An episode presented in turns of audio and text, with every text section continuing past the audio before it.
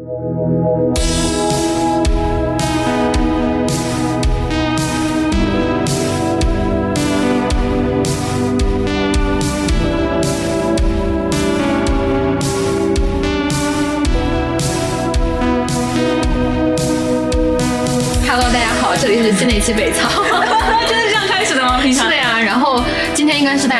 音质非常好的一期，因为我来到了一个公社，然后这公社里有一套专业的设备。现在在我对大家，大家如果大家如果看不到，我就描述一下，我面前有一个键盘，然后有麦克风，有特别好的音响和各种特别专业的这个装装备。但是最重要的是，我今天又有了呃三个、四个、呃四个、四个嘉宾，包括我自己四个嘉宾。然后我们现在还不知道我们要讲什么，但是也无所谓讲什么。我来介绍一下那个嘉宾，第一个是双双。对，大家好，我叫双双啊，然后我是其实算是北曹呃的忠实听众吧，我大概是从我高中的时候就开始听北曹了。啊，你们总是让我想起我有多老。对，我就大 然后就是我现在快大学毕业了，大概听北曹大概有呃一五年开始还是一六年开始，反正有个四五年这样嗯的时间，然后可能也受到北曹和戴笠的影响，去学了性别研究和政治，然后我觉得这哎方，面我毁了多少少年？没有，就是我觉得这些话题都很有意思。然后，呃，我就是我第一次就是说我准备去申请这个专业的时候，我还当时去私信了呆逼，就是微博上私信了呆逼，呆逼还跟我说学社会学比较好，但是最后还是毅然决然的报了性别研究，因为确实很喜欢这个专业。嗯，大概就是这样。嗯，可以对，之前双双在那个成雨伞实习，对我们因为共同的朋友也是个草友，然后就激动的认识了。然后后来发现双双干的事情是我年轻时候想干而没有干成的事情。没有，其实也没有干什么，就主要是呃，可能就是我大学期间，因为我是政治专业的，然后正好也有性别研究的背景，然后就去了一个女性议员的办公室工作了一段时间啊。然后她也是一个呃亚裔女权主义者，然后她她被竞选的经历还很坎很坎坷，就是所以我本身是说，如果说我们要录一期节目，可以讲一讲我在她这样的一个呃手下干活是什么样的体验嘛，就 是这样子。下一位朋友，对，我叫菲菲，然后嗯、我专业是学音乐制作方面的，然后我正在努力的考音乐人类学方面的学术吧。然后我自己对女性主义还有性别研究这块儿比较的感兴趣，所以我之前一直都是在自学，在我整个大学阶段以前的岁月当中都是在自己摸索，然后直到上了大学以后才接触到这些这些。对，然后其实因为呃，再说一下，我的女权启蒙应该算是呆逼。然后，然后我们来的时候，因为我他们俩来之前，我就介跟他们介绍呆逼是我的女权导师，但是我又同时是他们很多人的可能的女权导师。他们说，哦，师奶奶要来了，对，我就这样说。今天师奶奶现身了，是的，我很我很高兴，就是呃，就是其实一直觉得就是呆逼是也不能说是。感觉这样有点符号化，但是我一直觉得就是呆呆逼是我一个女强 icon 的一个象征。我经常会无聊，或者是我有聊，就是会怎么说呢？就是嗯，心情比较抑郁的时候会看会看呆逼的，就是微博，非常有意思。哦，我最近可水了，而且我都开始接广告了。啊什么？我怎么知道？是就是最近总要恰饭的嘛，让他不恰是，最近让他恰你很有逆反心理，因为最近被六 T 四 B，然后还有什么纳入式的谎言这种东西，搞得我很愤怒。啊，明白吗？我懂，但是其实这样子的，我们前六四题。对六 B 四 T，我们前两天和一个韩国的就是朋友聊过六 B 四 T，然后说一下他的视角，我们觉得也很有意思。嗯嗯对，因为我们就是做我们。除了就是这个公社以外，我们这个公社主要是以就是怎么说呢，就是性别多元为主，就是可能呃偏左翼的一个这样的一个就是生活社群，就是大家可能在这里生活，然后一起讨论啊、一起做一些有意思的事情。呃，除此之外呢，我们和一个高校社团也有合作，叫猿人社。我们之前和就是我们当时的一个朋友，他是一个也是他从韩国来的一个留学生，但他中文说的比我还好，他中文说的非常非常好，就是就是他在还不是他在中国上的小学和初中，他在北京上的小学和初中。哦，我不知道，但是我一直觉得他的中文说的非常非常的流利，啊、就是所有人都不知道他是韩国人，但是比如他有在有些议题上面会说到自己是韩国人这个身份，会给他造成什么不一样的就是这样的一个境遇，或者说给他带来什么不同的体验，特别是在中国这样语语境下，啊、他就有说到关于六 B 四 T，包括一些可能国内，特别是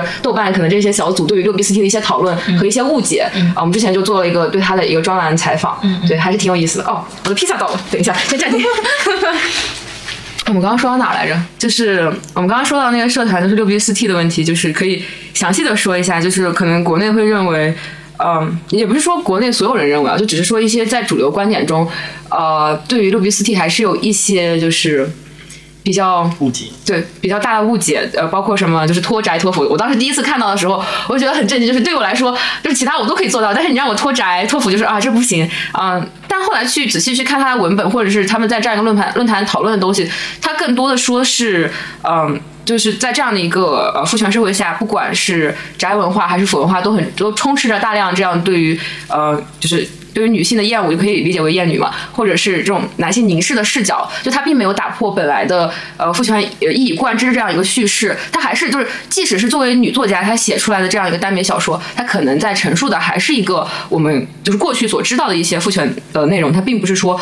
描写女性的身体，描写女性的视角去看待男性，嗯，所以就他们会觉得这个是不应该看的，或者说我们不去消费这种东西，我们去寻求新的东西、新的创作，嗯，不不一定是要一定要就是消费升级，或者是去。呃，把自己的情感投射在某一个虚拟的形象上，而且是一个虚拟的男性形象上，嗯，这是他们想要强调的一个点，就是，呃，你不一定是说一定要把这些事情都做完了，你才能加入这个小组，而他们在说的是一种，我我理解就是一种，对一种生活方式，它就是告诉你，就是我们或许可以脱离这样的生活方式，包括之前韩国也有，就是因为他们韩国一直要求女性必须出门要化妆嘛，所以他们之前有那种不化妆运动，就是大批量的这种运动是说。呃，我们这种生活方式也是一种我们可以反抗的呃行为，所以我们要去实践，要去做。包括我感觉，就是从美国这样的一个视角，或者说你可以去看到 Twitter 或 Facebook 上面一些言论，也会觉得就是韩国这样的一个六 B 四 T，啊，好像是一个就在在他们看来是一个挺好的一个实践。就是他们就是之前我看一个表情包说的，就是啊，radical feminism，就是这样一个激进女权主义在韩国就是那个大狗子的形象，然后就是在欧美就是大家就是说哦，我不想剃毛，我不想这样。我虽然说我是激进女权主义，但是我不想剃毛，呃，我我觉得有些有些拉拉很讨厌，他们不喜欢我，他们对我很命，然后就是那个是瘦弱小狗子的样子，就他们想要展示的也是一种这样子，韩国可能激进女权现在在做的事情是比较有这种先锋意味的，对，其实。其实之前那个呃，水平纪元是专门写过一篇关于这个六 B 四 D，我觉得那个解释是比较好的。但我给我留下，就可能我并没有专门研究这件事情，但我嗯，就是在我的接触平时信息接触过程中，你会发现，如果你真正的去看来自韩国的这一个生活方式，或者大家对他的解读，你反而会觉得他很温和，因为他是他是对自己的要求。就我因为反抗那些东西，所以我对自己做这些要求，我选择，比如脱宅托福，刚刚讲到的，甚至是嗯，就是。对吧？呃，不不进入这种异性恋霸权的生活方式里。但是，如果你在中国的豆瓣小组，或者是呃他其他的这个呃，比如说微博或者一些社群里，你会发现他是对外的对外的要求。就是我当然自己也是这样做的，但是我更多的是在要求别人这样做。更多的是，比如说我们在一个群里，呃，或者在一个这样的小组里，或者在一个这样的论坛里，如果你结婚了，那你就是婚礼，我骂死你啊！对。然后，如果你是吧，你是个异性恋，但你是个女权主义者，但是你还在操鸡巴，你就是 你就是在用纳，你就是被纳入式的性行为欺骗了、蒙蔽了心灵，你不配做女权，就反而会发现，你会发现，就是一这一种是。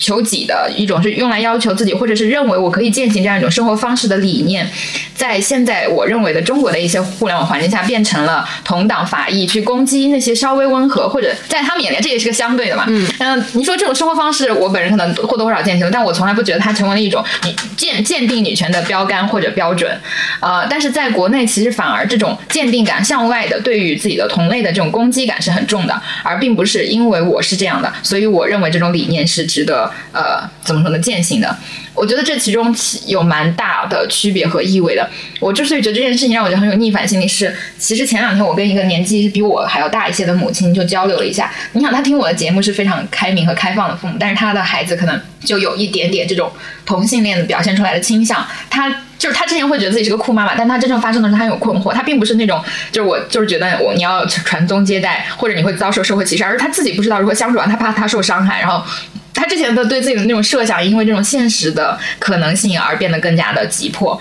然后我就跟他讲了一个，就是我觉得现在在中国还没有准备好被认真讨论的这种性别身份的议题。嗯，但却是越来越明显的矛盾，就是一个是本质主义和分离主义。啊，我觉得这个我讲一个现象，就是谈这些，不是不要大谈主义，对不对？我讲一个现象，就是我我跟那个母亲也分享了，就是其实我在。我从来不觉得，就是我现在哪怕是个双，我也不会认同这个身份，因为双的这个 label 就有很多很多的污名。而其实说实话，我就很多就随之而来的就是涌动的这个形象会强加在你的身上。但我想说，就是你只是单纯的看一个生命阶段而言，在我的初中，我一直都觉得自己是直的不能再直的，变传统的不能再传统的，非常的恐同，非常的相信婚前守贞啊。当时相信一套这种父权制浪漫叙事，但当时出现了一个情况，特别考验我，以及让我自己常常反思，就是这一系列的争论背后是什么？是当时我和我的一个好朋友关系非常的好，就当时这个背景是我在我可能在节目里讲述过无数次，就是我当时在被霸凌，然后嗯，所有人都在欺负我，但是你们知道，就是最讨厌的那个人是不可以和他交朋友的，你跟他交朋友，你也会被攻击。但其实当时其实有个私下和关系非常好的人，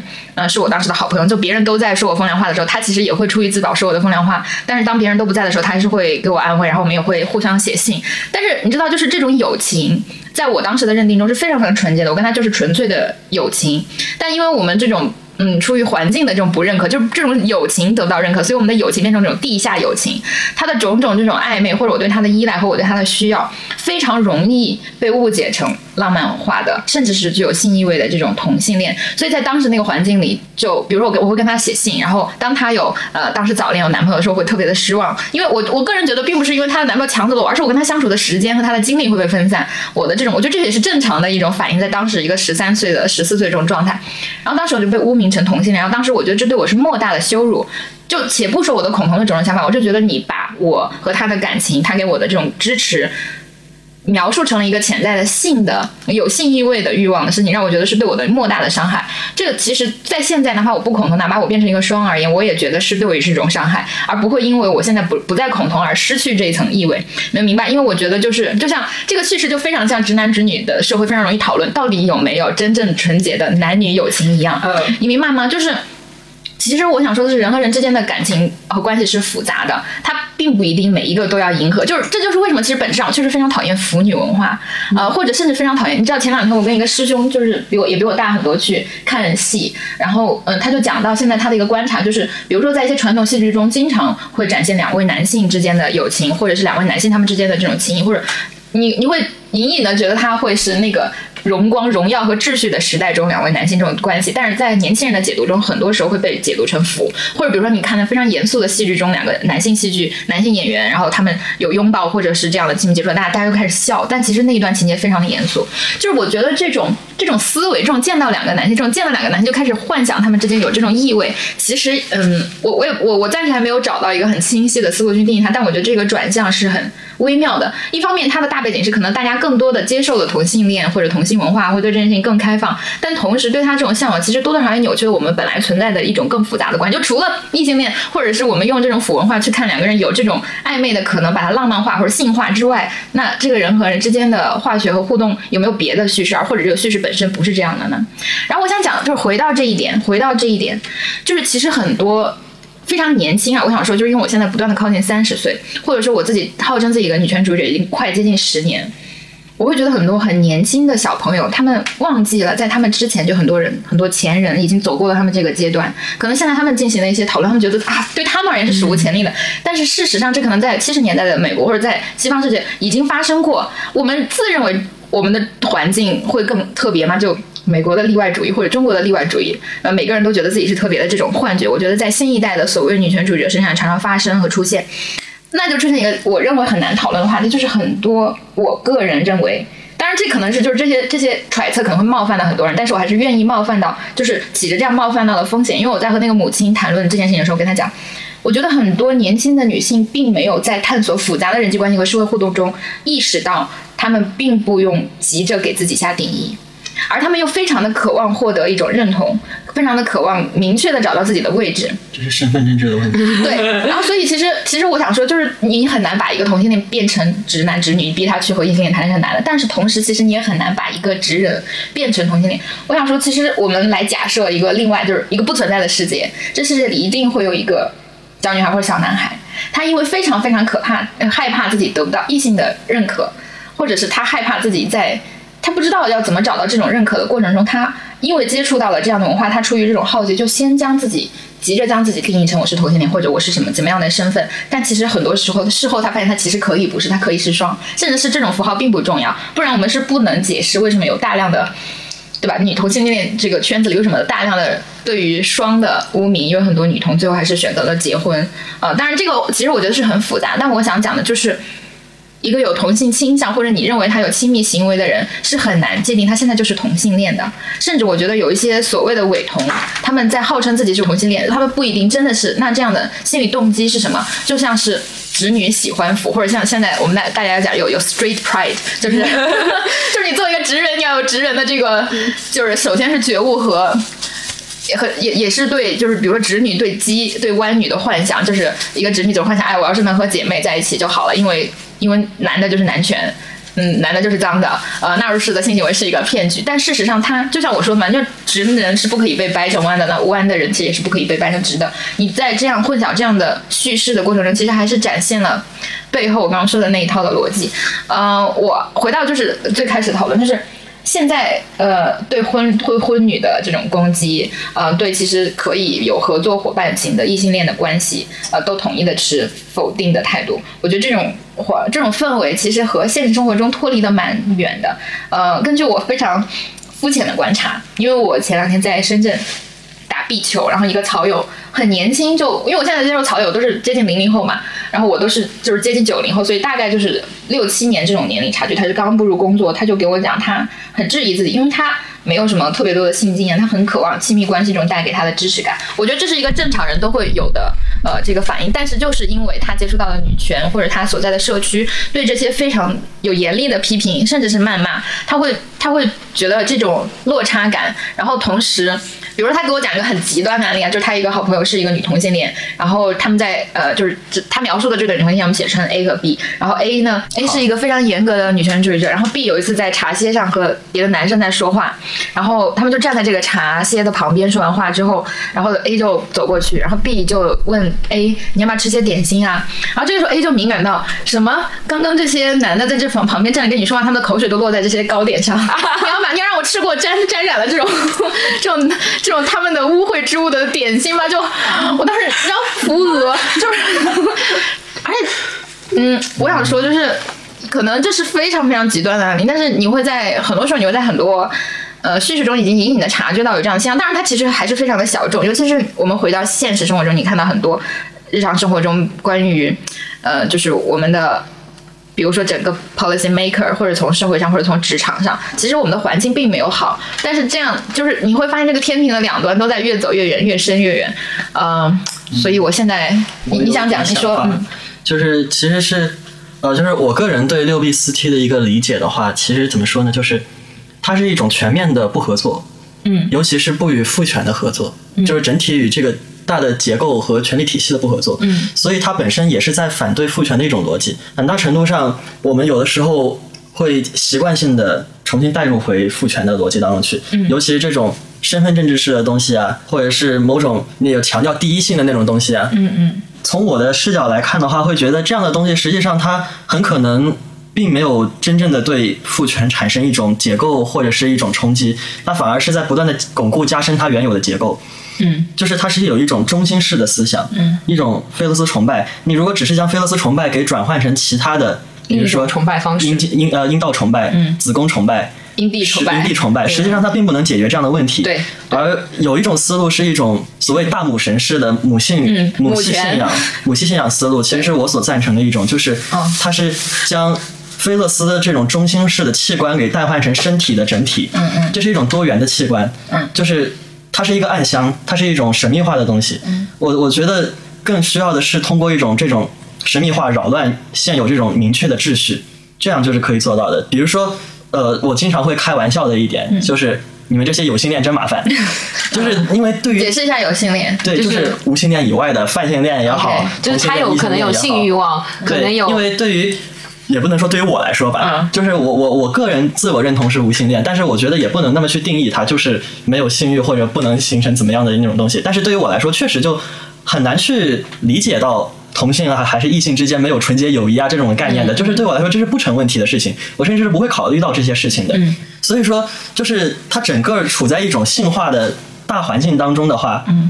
就被困死了，就他没有办法从这种话语中解脱出来，就是呃。我自己在这种女女权实践中也遇到过很多，就是可能我们在某一个社群下的氛围可能是反异性恋或反异性恋霸权，或者是反这种纳入式关系的。然后我就会观察到一些朋友可能在这种问题上面，他们就会认为我们这个社群是不包容和男性发生关系，他就会选择说我们不要在这个社群里说这个问题。但其实从我或者是我身边的朋友角度是，我们觉得是 OK 的。我们在说的时候，我们觉得是不是说和男性或者是和任何人发生关系是有问题的，而是我们可能在批判某一种这样的一个文化现象，或者说他们存在的一种呃权力压迫。所以这是一方面，另外一方面就是刚刚关于就是这种被整个被性化的东西。我会认为女性就是女权在讲的东西，不是说把什么什么东西定义成什么东西，而是说我们解放出来，就是本身可能二元或者本身。是霸权的东西，让它变成更多的差异性。就是我不会再去说我自己可能是同性恋或者是异性恋，除非我我平常喜欢开玩笑的时候，我可能说哦，我们女同都是这样的，什么什么，我们都要剪手指，什么是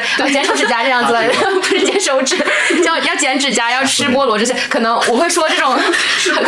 对，可能会说这种梗。但对我来说，我并没有一个这样的一个明确的认同，因为它其实也不是一个非常在呃这样一个可以说在我自己的范围中认同的一个东西了，只是说在过去寻寻找这一种就是你。在呃这种社社群中的认同感，你你可能有时候会不得不妥协，像某一种东西，包括我记得其实当时是很很割裂的一件事情，就是我之前有个朋友，他可能是喜欢骂婚旅，嗯，就是他会骂婚驴嘛，就是说他们是顶什么之类的，我当时听到是非常不适的，然后我自自我感觉就是这其实已经是一种呃。另外一种话语方式的展现，它其实就是要强调除除此之外，我们要革除呃其他一切的方式。也就是说，我们规定了某一种东西是中心化的行为方式，其他而不而其他不是。所以其他不是都应该是被厌恶、被排斥出。对，这就是一个非常父权的逻辑，就是它是通过一种厌女症的方式排除出女性而确定男性。但这里也一样，排除出非女性的部分，确立起一个女性的主体。对，排除的东西也包括了就是跨性别群体。对对对，也包括了就是婚已婚女群体，对，就是婚驴之类的那种问题，或者是异性恋女性。这就是一套再一次重加深的厌女话语的重演，是的，巩固，就就这就很没有意义。说对我来说，我觉得就对，所以就是我就是经历这样长期的挣扎，我觉得就是他们可能会觉得自己在做一种，嗯，可能比较先锋式，或者是这种有呃改革意味的，也不能叫改革，叫就是改进意味的这种做良好。对他就是就是，我觉得这更多是基于一种呃，你要确认自己的身份认同，你要确认你讨厌什么，你才能确认自己是什么。所以就是。我不会说是我讨厌什么，所以我才自己在什么。首先，我也不知道自己是啥，但是我就觉得没有必要定义这个东西。但是对于很多呃，在这样有一个身份挣扎的人，他们会希望通过这种方式来。呃，当然，我觉得这不仅是女权呃这一个社群的问题，其他社群或多或少都会有这样的一个认同问题，他们也有类似的手段啊，包括可能说到过去六七十年代啊，这样美国的一个叙事可能在中国早就啊发生过了，或者是这种事情在过去发生过了。这这其实是我刚刚也想说到一点，就是六 B 四 T，或者是大家觉得这种激进女权主义呃可能在。中国或者是在呃韩国比较先锋，他们会觉得就是那个图里面说的是说啊，欧美好像没有做过这样的事情。但是其实我们如果回顾历史的话，会发现啊，八九十年代他们其实早 就已经有过这样的实践，而且他们的实践肯定是呃，比如说我之前看的一个文本是叫《女人的土地》，或者说《女性之国》，你可以这样理解。呃，他说就是一群呃女同性恋，或者可以说拉拉，他们跑到一个就是荒郊野岭，然后开始了自己的生活，然后拍了一系列照片，就可能就是。完全排除男人在外的生活方式，就他们也有这样的实践，嗯，就是可能他们现在会觉得，就是我们在做一些很全新的事情，但可能过去已经，呃，我觉得我们没有把思路就是打开，就是我说的这个，我们是泛指这个现在的，就是我说的这个年更年轻，或者我，其实我刚刚那个菲菲说她对宗教学感兴趣，我很想讲，我们可以认真的思考修道院。修道院这种形式，呃，其实我觉得在在以前更传统一点，比如甚至你会发现佛教在唐代的一些研究，会发现其实女性是非常重要的群体。嗯，其实当时嗯，不论是对于修道院，就是修道院和你就是修道院里的修女，呃，当时在非常父权的天主教或者基督教的这种框架下，还是找到了自己的位置啊，并且其实对于很多当时一些女性而言，是，她们做的最好的选择嘛，因为这个人是直接。嫁给上所谓的上帝，从而摆脱了他们在比如原来的那种贵族的格局中的这种生活。那当时其实我看到一个，我忘了是谁，反正就是也是一个博主在网上讨论。其实在中国，佛教的兴盛也很多是来自于女性，因为他们在生活中就是长期男主外女主内的，还有裹脚或者有非常多的这个世俗要求，但是。吃斋念佛，还有就是女性去表达这个虔诚，其实是她她们当时和其他人发生结社，或还有拥有社会生活的一种方式。啊，对这个我有了解到一点，是我曾经做过一段时间对于碧霞元君信仰的一些文献的整理和挖掘。嗯，也也其实也没有了，主要是整理文献。嗯，然后就是有一个现象就是陛下原君信仰它集中在华北一带，就是泰山奶奶。嗯嗯嗯，它的一个情况，尤其在北京地区有一个特色是，信仰碧霞元君的女性，她会被尊称为爷，哦，然后她是会具有财产继承的权利，然后还可以发起结社等等等等，也就是她被认为是就是完全社会行为能力的人，这样子。就是当然，这实际上这我觉得这不是一个就是很理想的形式，因为它实际上相当于还是认为。这样的女性才是完整的，就是通她通过这样的一种声明宗教信仰，或者是通过依附于教团这样的一种行为，使自己得到跟男性一样的社会地位。地位，对这样的资源，就是对，这只是说历史上出现的一种，就是女性自我赋权的一个赋予权利的这样的一种方式。嗯，就是我是在想，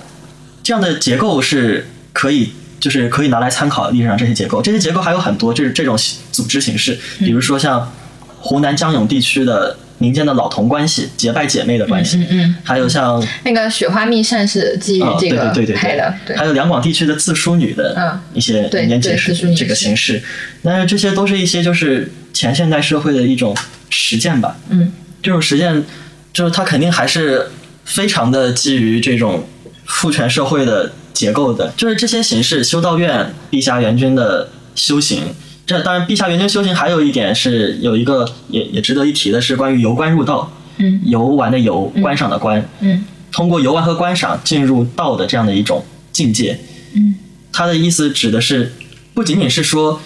要把这个参拜应该叫什么？汉语语境里面叫做圣地巡礼。这叫日语语境里叫圣地巡礼。突然有点不记得了，就是这样一个就是寻访圣地的这样的一个过程，当做是一种修行。嗯，这是一个第一层次的，就是他会首先鼓励你，你去到泰山去礼拜，嗯嗯嗯因为他他的核心女神是泰山女神，嗯然后所以。然后在他的经典当中，比如说像《泰山宝卷》里面，他会描述泰山女神是如何从家乡到泰山去修行的，这样一个女神复归的过程。嗯。然后就参照她的这样一个过程进行修行。而且在这样的一个旅游的过程当中，去泰山逐渐的并不被成为是一个唯一目的，嗯。游玩和观赏本身就是去体悟道的一个方式，而不仅仅是修行，就是这样的一个朝圣过程是一种修行，因为游玩仅仅是普通的游玩、普通的观赏，本身也是一种理解自然的方式。由于看到了、经历到了，对自然有所体悟了，所以他的这样的一种对自我和对世界的理解就加深了。而随着这种理解加深，他能够看到的、能够体验到的景和这种这种景观就变得更多了。嗯所以它是一个不断的相互相成、不断的互相增进的过程。这样的一种由观入道，它鼓励女性直接走出家门去，然后通过教团结社的方式，能够提供一种保障，然后在这样一种直接的游游游历体验当中去完善自我，嗯，形成一种就是主体性。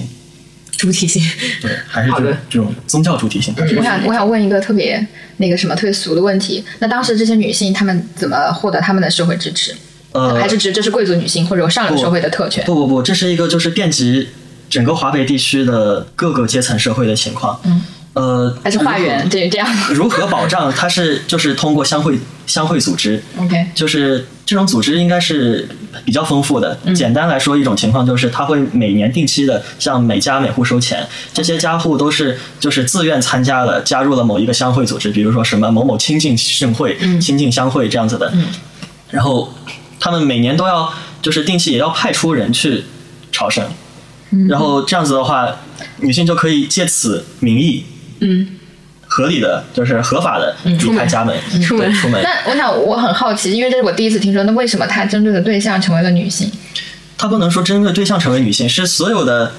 所有类型的人都有，男女都可以，男女都参加。而在这个当中，女性信众数量比例非常的高。OK，以往一般的理论是认为，因为这是一个女神信仰，嗯她尤其的保佑子孙、保佑家庭的和睦。嗯就是泰山奶奶有两个配神，就是两个眷属神，一个叫眼光娘娘，一个叫子孙娘娘。眼光娘娘是还还有一些其他的，比如说斗神娘娘之类的，嗯嗯就是都是关于健康的、家庭的，还有子嗣的。所以说，一般的就以前的研究认为，女性对于家庭方面会更加的关注，所以他们会更多地投入到跟家庭有关的这种宗教当中去。嗯但是现在的很多研究不这么认为了，嗯，因为某种程度上来说，这样的一种理解其实是很西方式的，尤其是很现代性的，就是它本身就首先将宗教驱逐到了家庭的领域当中去，其次由于女性本来已经被驱逐到家庭领域当中去，所以就自然的认为女性是这个宗教是跟女性紧密相关联的。嗯，但实际上它可能最初的时候，在在中国的这个前现代社会当中，并没有这样的，并不是这样的一个情况。相关性，嗯嗯，对。但具体咱们也不知道是吧？具体的话，可以看一些当时的笔记，还有小说。有一些小说，像那个什么醒，我突然有点忘记了。没关系，你可以到时候再补录一下。对，没有关系，还就是有一些那个明清的小说当中都写到了相关的东西。有一部小说，我记得是山东地区的一个文人笔记小说，《醒世姻缘传》。呃，就很详细的描写了一个女性由于跟婆婆关系不和。然后就借泰山相会的名义离开家去游历，然后到泰山朝完圣以后还一路游历不回家，然后继续往四川什么地方跑，然后就是整个就是在不停的旅游这样的一个过程。让我想起那个五十岁开车开车对对对对加油那个，对对很有这种感觉。所以其实对这也是一种由关入道的那种感觉。对。所以，我我觉得就是刚刚菲菲说的，给我的感觉就是说，呃，虽然说我们以往的认知是认为它是因为家庭和家庭相关的，所以女性很多，但是很多时候可能女性是通过这个宗教，反而说是去逃离了他们本来所属的家庭这样的一个关系。对对对，挺有意思的，哈哈。我们我们不知道为什么说到这个，不过没有关系。啊，我也不知道为什么说到这个。这讲的蛮好的呀。对，我我觉得这个，我觉得所谓的逃离可以把我们引入，就是就是刚刚讲到这个。不合作的生活方式是求己的，我我个人认为啊，至少是所谓应该求己的。但是现在这么多尖锐的矛盾，其实有一种感觉，就是我觉得这种非常对立，或者这种啊骂婚旅，或者动辄我们纳入是是个谎言的这种呃这种很所谓的激进吧，我也不知道把它叫做什么，就这一类很我我觉得还不太成熟的现象，其实是和它相背离的。首先，我觉得我个人觉得，就是缺少男性合作的女权运动，并不能算是很成功的女性运动。呃，这个男性是也是个很模糊的概念。呃，我觉得如果只是对自己对自己的或者这个群体呃做各种各样的标签和分离，然后最后呃再提纯，他被 对，就是最终可能还是自嗨。呃，我觉得如果如果一个结局是我们呃有一小撮人，然后最终来定义了什么是这样的正确的生活啊，其他人也不可能也不可能，就没有什么。具体的现实路径能够像这一群小组的人，在这个特定的年龄阶段和他们特定的生活方式吧，一群学生还在受父母支持的情况下，号称自己坚持这样的生活，他你就可以想象，这群人在他们的接下来的生命历程中，其实是很难一直保持这样的情况。我们我们可以完全做这样的调查，同时我们在其他的议题上又不能和更多的人所谓的去争取他们的合作或者认同，或者不探索所谓的一种新的生活或者方式，那最终还不是回到了一个这样的循环里，就是就是就是最终消失。嗯，我感觉好像要被内涵到，没有关系，因为其实又比如说你刚刚说到，我们可能也是一个特定的小组，特定的生活方式。我觉得，我觉得这是不一样的。就首先，首先就是呃，你刚刚有感觉到被内涵到，我觉得还挺奇怪的，因为你并不是坚持要，比如说骂婚礼或者认为这种形式。没有没有，就是说一下，不是真的被内涵到。OK OK，因为我们不是坚持这种形式，但我确实会觉得，就是很多人可能等到他们再稍微大一点，他们会觉得。哦，可能女权当时支持女权只是一场就是非常疯狂的一场梦，然后它就过去了，然后它就融融入家庭，可能会有这样的情况，我觉得是存在的。呃，就是我只是觉得，就是刚刚想说到这个东西的时候提到，就比如说可能社团，呃，我不会觉得是跟男性合作，或者是不和男性合作，就是我我觉得就是。或者说你现在去看到女权，我很多时候是在骂男性的时候，它也是一个符号，所以我会觉得我可能会排斥这个符号，但我不是说排斥任何人，会会会去和和任何人去拒绝和他们相处或者合作。我觉得就是你如果想做一场社会运动的话，你肯定是要需要有这样的力量，或者是需要让他们看见你的。如果你只是在一个小圈子里做这样的一个自我声明的话，是没有办法就是出圈的。所以这是一个很现实的情况，包括 U P S T 小组他们可能也没有办法，就说。直直到他们炸了，我觉得就是我我其实觉得自己已经很算了解女权主义者，呃，就是这个圈子。直到他们炸了，我才知道原来还有这些小组。我就觉得经常觉得很神奇。我觉得你说这点还挺妙的。我刚刚就在就在想啊，就是我们常常讲女性回归家庭，好像现在在我们的这种语境下一听是很糟糕的事情。嗯。但我现在其实想想，家庭是很重要的。没有没有，家庭呃，就是也不是针对你刚刚的发言，就是现在回想到，就是在婚姻中如果有呃比较。重要有比较高的地位啊、呃那么这个婚姻也是一种女权的婚姻啊、如果我们回归家庭主导家庭生活，并且因为家庭其实还是社会连接一部分，我们人类再生产就靠家庭来维系，对吧？就目前还暂时没有从，就是可能有些人开始独子，但是哪怕是单身妈妈，然后这种怀孕，然后自己生孩子，并不依赖一个父亲去做这种养育之外，我们依然把这个单元称作是一个家庭。所以我觉得女性回归家庭生活，甚至不是认认可家庭生活的重要性，认可家庭在政治经济学中的重要意义、重要意味，也是一个我觉得是反复需要强调的常识。因为现在很多嗯这种 lean 女权，就是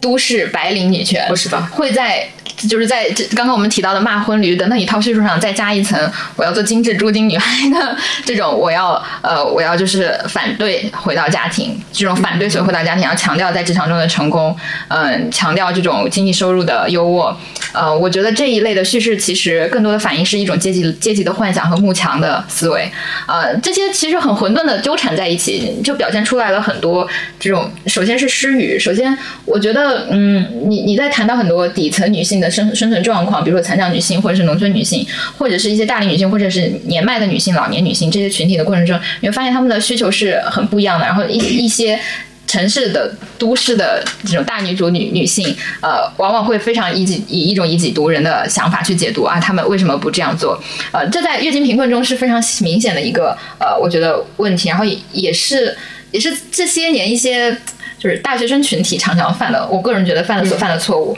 呃，这也是为什么。就我，我反而觉得性别有的时候必须要放在一个具有所谓交叉性的议题上去看。我觉得经济条件或者回回归到所谓的什么政治经济学的分析框架中是很有必要的，否则它就是一切的简单贴上性贴上性别对立的标签，然后啊我们就立刻分辨出来了好人和坏人，呃就是这么简单。呃，这也是我最近觉得，嗯，上微博让我感到疲惫的原因。我已经不上微博，因为上微博真的很累，就是因为我我经常可能过去关注一些女权博主，现在给我也也是那种疲态，特别是因为接触到一些恐跨的女权，可能就感觉就是看到就是很难受，因为可能因为自己接触的群体。然后我其实想解释一下，我刚刚说那句话是站在一个从可能她自己年轻的时候有这样一个实践的女性，她会说这样的话。我自己对于家庭的态度，我还是认为就是类似的想法吧。你可以说是，而且我觉得就是不仅是说呃，我们可以说是这个家庭是我们这样一个生产单位，还有一个就其实是我们可以在家庭中实现更多的这样的一个可能性。嗯，包括我觉得就是如果你和一群人生活在一起，对它也叫家庭。对就是它不只是说单纯的说，所以就是呃，我们现在看到可能更多就是你你刚刚提到的这种嗯、可能精英女女权主义者，他们所幻想的是一个人独居，一个人可以支持自己的生活，在这样一个就是巨大的社会成本下是非常不可能的。呃，而且我其实上次和就是他的妈妈啊、有聊到这个话题，我们就有说到，其实对于很多女性来说，她的可能更好的一个出路就是就是结婚。然后我觉得他妈妈是一个非常就是怎么说呢？可能她并没有太多这样的一个在互联网上或者说在微博上有去关注，但她自己说出来的话是有些实践意义的。对，就是菲菲的妈妈就是有实践意义的，就是她说，如果说真的是到了你必须你不得不谈婚论嫁的时候，那可能你就得要找好自己的目标，就是你要明确自己要什么，然后再走入这样一个家庭，就是你。不管你走不走入家庭，都应该有这样一个明确的目标，就是家庭是什么，而就是先认知它，然后而不是说我们要逃开，不去谈论。所以我觉得不是因为我个人对于家庭，我我我自己其实觉得我自己一直生活在一个群体里，就是就是家庭，啊、就是说可能大家就是互相支持的，可能不去定义彼此的关系是什么，但是我们是一个可能大家共同分摊生活成本啊这些方式的一个今天生活。中午的时候，孟思杰在那那里说，就是要跟人解释一下的话，我们这样的话，公司成员之间的关系是什么？我说家人，我说 兄弟姐妹，啊，同志。他说 同志的含义太丰富了吧？对“同志”这个词，伙伴，伙伴啊，然后同志与伙伴，同伙，同伙，团伙。对，我们是团伙。嗯，可能是。太好笑了。那回到这个，因为听众没有这个语境啊，你们你们真的怎么介绍一下你们这个公社呢？我觉得这还是一种共同生活的实践吧。就我刚刚说的那个，我年轻时想做没有没有做成的事情，其实就是这件事情。因为我一直比较向往一种和朋友一起生活的这种经历。就但是对于我现在我而言，可能更希望他是就是朋友，呃。呃，如果解的解释的更简单一点，有点像《老友记》，或者是呃，你看过那个什么《燃情克里夫兰》这种，就是啊，好好笑。对，就是呃，但但其实他们都是影视作品嘛。我觉得比较现实的还是，嗯，因为家庭很多意义上所谓家庭责任、联产责任这种，它并不是在于我们来共享我们光鲜亮丽时光的吧？因为现在的朋友大部分是很多时候它牵涉到民事权利和责任和我们要一起来承担很多风风险。对，就所以我觉得这一个的处理往往是考验家庭关系，因为你在传统的这个异性恋就是单元一夫一妻生孩子这件事情上，你是默认两个人会共享他们的风险，甚至是他们的债务，甚至是他们之间的很多很多别的东西和社会资源。呃，那简单到生病了我要照顾你，大到你就是你失业了我要来养你，你病了你腿儿断了我还是对你不离不弃，对吧？就是他通过这种异性恋浪漫的他传达出来的这个信念，不断给你洗脑的这种概念，它不是完全没有意义的。它对一个生活而言，就是对对社会而言，它是维系一个风险。那我觉得，其实，在探索新的共同生活的，呃，且不论它是不是性有有性关系的，或者是怎样，就是作为新的共同生活的一种形式。如果我们排除父权的异性恋等等等这些都不重要，重要的还是依然这些风险来怎么均摊。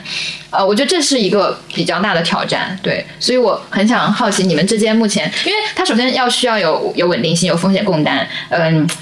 甚至是怎么说呢？一一种一种相似性吧，因为首先它要求地理上是存在可能，你你住两个地球两端，那对吧？就是这一从一种概念到实践，还是有蛮多挑战的。所以我很想问你们这些。嗯，就是从我们自己的实践角度来说，我会觉得一是需要去承担这么多的社会风险，你要先学会消费降级。嗯，就是你不能就是呃认为就比如说你在这个家庭中，或者是你的一切的消费都是属于你自己的，你应该想要什么。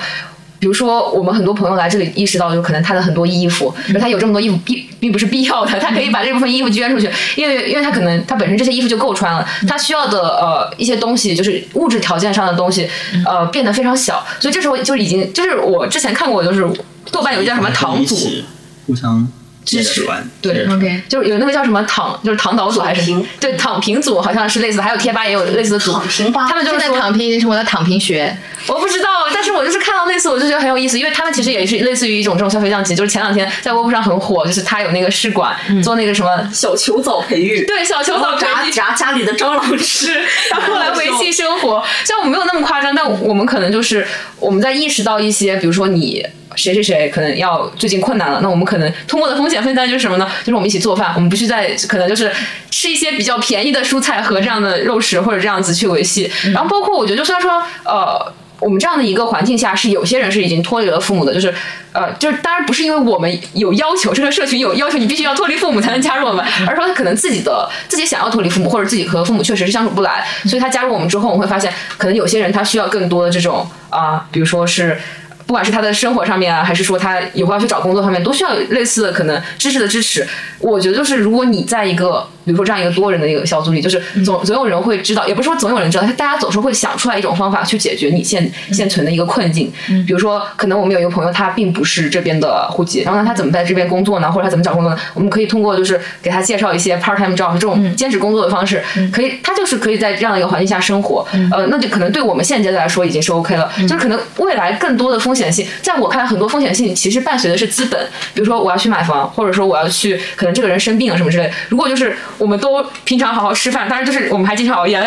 但是除了除了我觉得生病这种大事以外，你需要考虑的就是买车、买房，或者是类似的东西，其实都是呃，比如说之前是家庭父母这样呃分摊的。那我们就是我们是租房，一个人如果你交房租的话，你只能交，你就只需要交五六百。所以对于整个就是你需要去支出的东西就会变得非常少，你就可以拿这个额外的时间做你去想做的事情。嗯，对，就我我感觉是这样子的。你的腿断了，我们可以用公社基金给他治腿。对，然后我们建立我们的基金还比较的少，只有一千多块，可能治不了腿。但是我们可以再向大家要一些，给每个人再多出两百。我现在问一下，你们时间多久了？呃，我们大概是从去年呃十月份开始吧。你们这中间成员有换过吗？或者新增或者减过吗？有新增，但是当然也有减过。就是减这个事情，其实它本身就不是我们的，你可以说理解为就是我们只是他是我们的朋友来玩，但是他不是住在我们这里的一个成员，或者说。同伙，然后他其实这种原因是像怎么说呢？就是我们首先分成了常住人口和游客。嗯，对，你可以就是说，当然也不是说参观，也不是说是来参观来玩的朋友嘛。嗯，就是大家有住在这里，那就要摊房租；然后他们不摊房租来大脚住两天的，那就是来玩的朋友。嗯，就是一起在这儿住的，基本上到现在没有离开的。OK，但是来玩的朋友有的时候就是。会发现其实还是不是特别的合得来，所以他们就不再来了。嗯，有的时候会出现我这个很好理解，我觉得这个很好理解。但我想问一个问题，因为是我自己在生活中就是找 life partner 会有的问题。我觉得是如果两个人的目标就是只是两个人啊，因为我现在虽然很想开放关系，但是我的 partner 没有同意过，对吧？但开玩笑，就如果是不论是和什么样的对象吧，也无所谓我们的性别。但是如果你跟两个人的长期共同目标如果不一致的话，其实这个是很难步入一个非常稳定的。呃，我比如说现在我我我我们可以。呃，因为我觉得大家都是年轻人，比我还要年轻一些啊、我觉得这种我也不质疑这种生活的可持续，因为它确实可以一直这样持续下去。其实我现在也常常反思，其实以非常低的生活水平，我可以过得非常的富足，因为很多东西你在精神上是可以获得的，就是 WiFi 啊这种东西。但是你除了吃和穿和住之外，你可以把你的就整个消耗缩减到很短，并且其实你的生活质量并没有本质性的差异，对吧？呃，但在此之外，就是你们如何坚信每个人可以在比如说五年甚至十年，或者在长期规划中依然保持这样的水平？因为这个过程中最大的区别，其实其实最大的敌人就是时间。呃，当然这是有的，比如说我自己可能就过两个月就要回美国了，嗯就是大家的这种长期的规划可能是不一样的，嗯但总体来说我们可能都会生活在，就是我们是有这样的一个想法，可能会生活在上海这个城市，嗯呃也，有点计划，可能以后去杭州。对，就是我们已经有养老计划是去杭州，啊？什么？对，想不到吧？还不知道。我完全不知情，我以为我们要去云南。其实其实说的说到这个，就是因为呃，我和就是比如说就是孟思姐，就是她另外一个核心成员认识的非常非常的早，就是我们可能一七年的时候就认识了，然后从那会儿开始，我们就有想要可能一群人生活在一起的这样一个想法啊、然后到我们可能都有一定的经济能力，然后可以出出来自己租房子之后，我们选择了这样，就是我觉得他不可能是说一直一群人一直生活在一起，然后不发生任何矛盾，就是或者是没有人离开，这是不理想的。行无常，诸法无我，谁知道以后什么事儿？实际话，长期计划。所以我我好奇的其实完全就是个人发展和这种生活形式，因为。呃，对我而言，就是它其实和个人发展还是多多少少稍微有那么一点点矛盾啊。我其实讲的并不是说生活中的这矛盾，比如说一个人如果他真的要追求事业，嗯、就是纯粹的自由职业，还是就是我好奇的是，比如说，比如说对于我而言，我之前是记者，那这个职业其实很难让我融入这样的生活，因为这个职业本身和这样的生活方式，就不是说这个成员或者这种生活方式是怎样的，而是你在那样的就是这种非常就是工业化的媒体媒介工业中，你是很难坚持做到，因为他这职业对你本身有一些别的消耗，呃，所以。就是大家现现在是什么是学生，然后是一些 part time，、那就是我觉得这个是还有是还是有些比较苛刻的条件，对吧？对，对，那也有全职的朋友，是这样子。现在大家都不怎么卷，对，我们就是我们我们坚持就是不要卷自己，就是你如果可以不做的就不要做，呃，或者是应该说我们并没有非常就是从我自己还有我所知的，就是比如说我们这样的一个生活。呃，同伙来说，就大家并没有所谓那种非常崇高的个人发展方向，我们会觉得就是可能我们自己想要做的是非常有限的，也意识到自己的精力是有限的，所以我们才会有这样的一个想法，说一起生活下去。就如果你意识到自己可能要去另外一个地方发展，或者是怎么样怎么样，可能确实会去脱离这样一个社群。我觉得不能否定这样一件事情吧，就只是我们现在这样的一个目标并没有那么崇高。然后我觉得其实也不是说崇高吧，比如说，如果你真的是一个呃艺术家，或者你确实可以每天在家工作，呃，不是说每天在家工作，就是你的工作对你没有这样的要求，我就很难想象，比如说一个人他是个公务员或者是银行职员，同时他和这种生活状态兼容，你明白我的我的点吧？哦，我明白了，嗯嗯就是我们现在说的一学艺术的朋友比较多一点。首先是学艺术，另外一个比如说像老师，就是我没有老师朋友，就是他可能早上要九点钟或者是十点钟上班，然后晚上六七点才回来，你会发现他可能整天都不在，然后好像没有融入这个环节。呃，但是我们是这样子的，其实就是我们大概一周会有一次的，就是例会，或者是其实它也不能叫例会，就是家庭聚会，对这种家庭聚会，然后讨论，可能大家坐在一起，然后就是说一下自己的一个生活体验和分享对，就是比较偏向于直接民主吧，就是陶片放逐，啊、对，然后就是放逐过别人吗？放逐过人吗？放逐过，发生了什么？讲一下。嗯，是来就我们其实就是只要只要一个人，只要一票否决。对对，一票否决，我们有 veto，用陶片放逐，OK，就只要他有就是那个放逐的标准是什么？就是我们有一个标准，我们有我们有个宪章。对，如果他只要违反了这个，就是如果有两个人有矛盾，然后如果是有违反宪章的，就可以一票否决。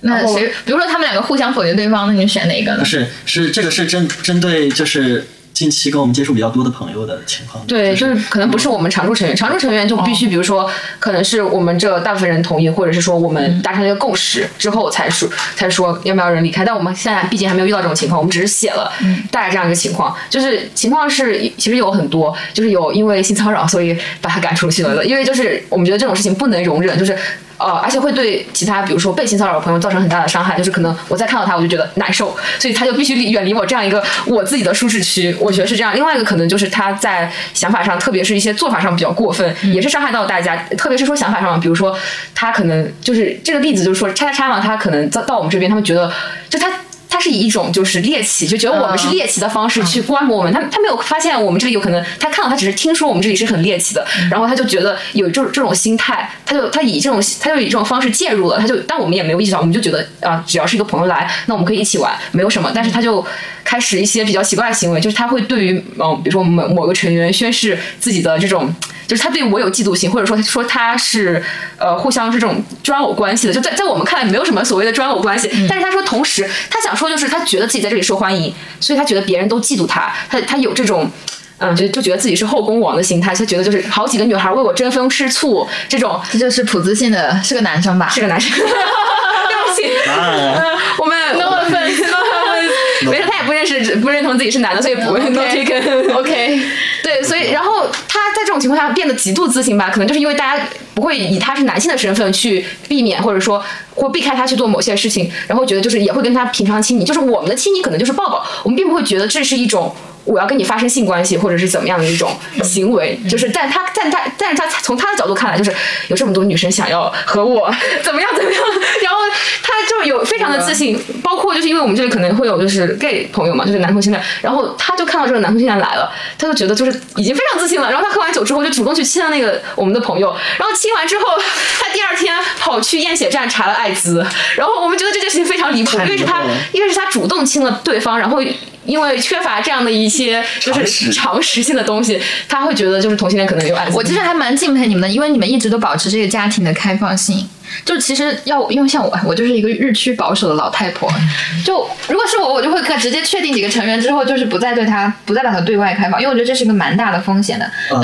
很多人还是很有恶意。我们其实也不是完全开放的，我们会有政审。啊，政审 先出几套问卷是吧？对对对，会有问卷。对。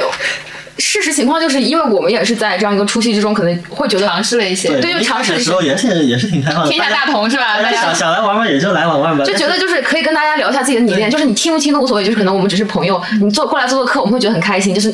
那种非常理想化的生活。嗯，呃，当然从一开始我们就知道是肯定会出问题，肯定会出问题，所以我们其实本身知道出了问题，知道出问题有具体的一个规划。之前我们就说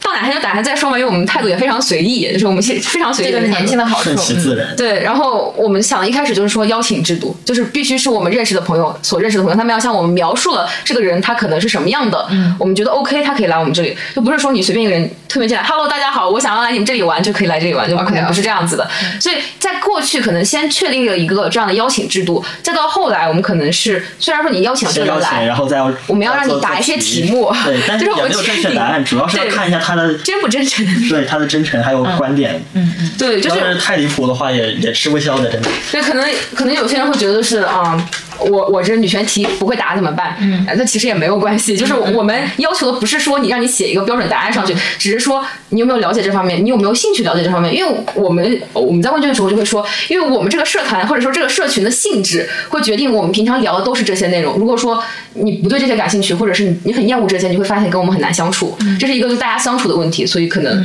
会跟他先事先讲明一下，说或者是看一下这这种态度，所以。那之后，好像我们我们其实已经有大概两三个月，就是没有邀请任何的新朋友到家里来，就是大家平常这样生活。我们可能会出去玩，但是不会邀请朋友到家。可能就最近刚刚那个朋友，是你刚看到那个朋友，其实是新来的朋友，然后他也跟我们分享一些有趣的经历。对，不过我还是很蛮羡慕的。我觉得就是给予深深的祝福，因为在一个老气横秋的，就是就我来看来，就很多。就就是幸福的家庭有一样的幸福，但不幸的家庭各有各的不幸嘛。就你会发现，就是异异性恋传统霸权那种一夫一妻的关系，你会发现，就是只有什么脆弱的信念和现实的利益，很多很稳定的东西，它靠着并不是我我们的爱情或者共同的信仰，或者是对某种观念的认可，呃，甚至不是宗教这种这一类的东西啊，它就是。出于物质的考量，和我之前已经投入了这么多成本，他我不愿意让他沉默。嗯，呃，我觉得这那是常态，就那是那个就是这个乌托邦之外的常态。然后我自己觉得自己在生活实践中是这样，就是我个人觉得，嗯，我暂时没有什么条件去参与一个更多边的环境。然后我自己也其实也不能完全做到很很舍断离，因为我还在这个就是。这个这个秩序之中啊。然后我觉得我很多次在就是遇到我喜欢的或者亲密关系中想要做这样的尝试，但是对方就是还差得很远，而我自己也不能对他们做舍断离。对，所以其实这个是个比较难得的事情，还是表示羡慕。嗯，然后然后说一下，可能为什么我们比较能做舍断力？因为我们有个朋友，他其实是一个非常怎么说呢？他就是非常践行自己的理论。嗯，比如说我如果有一天有自己的一个非常怎么说呢，就是有消费欲，或者是想要做某件事情，我就觉得我不得不每我我其实是一个比较有这种想法的人，我就觉得我必须要每个月赚七万块钱。没有想，就是我我有自己对自己一个要求，比如说我在过去的人生是个狠人，我在自己过去的人生规划中，我规划的是我比如说我我已经其实超过我这个年龄曲线了，我必须要在二十一岁毕业，然后到二十五岁的时候我要干什么？对我我其实都有想好，我每年要干什么，我的薪水是多少这种事情，呃，就是在我看来，就是他打破了我的人生规划。但是我一开始非常恨他，但是我现在觉得还好，因为就是每次我都会跟他吵架，因为我觉得就是他他会跟我说你有什么好担心，我会跟他说我所有的担心，我可能说我必须要赚这么多钱，要我赚不了这么多钱的话，我会非常焦虑。他说你有什么好焦虑的呢？你有两千块钱你就可以活下去，你为什么要为了两万块钱而焦虑？我说但是我想买房。他说那你有什么必要买房呢？他就开始跟我一个一个套路的说下去，然后我就会被他说烦，然后再再后来反思，我就想，但确实也没有什么必要，就是因为我被说服了。但是我其实过去一直都没有被就是其他人说服，可能我可能我在过去的生活中我要去做某件事情。可能我想出国留学，呃，我父母或者任何人都不可能说服我这件事情。就算呃你现在不让我出国留学了，可能我自己攒钱我也会出去的。就我必须要做这件事情，就是他把我说服了，所以没有办法。我我可能就是说，呃，你身边如果有类似的一个非常非常坚定的人，他摆在这里，你如果有什么类似的，你觉得啊这个想法我应该怎么很纠结，跟他说一下，可以说得通的，就是可能也是需要这样的人。OK OK，对，我觉得很神奇。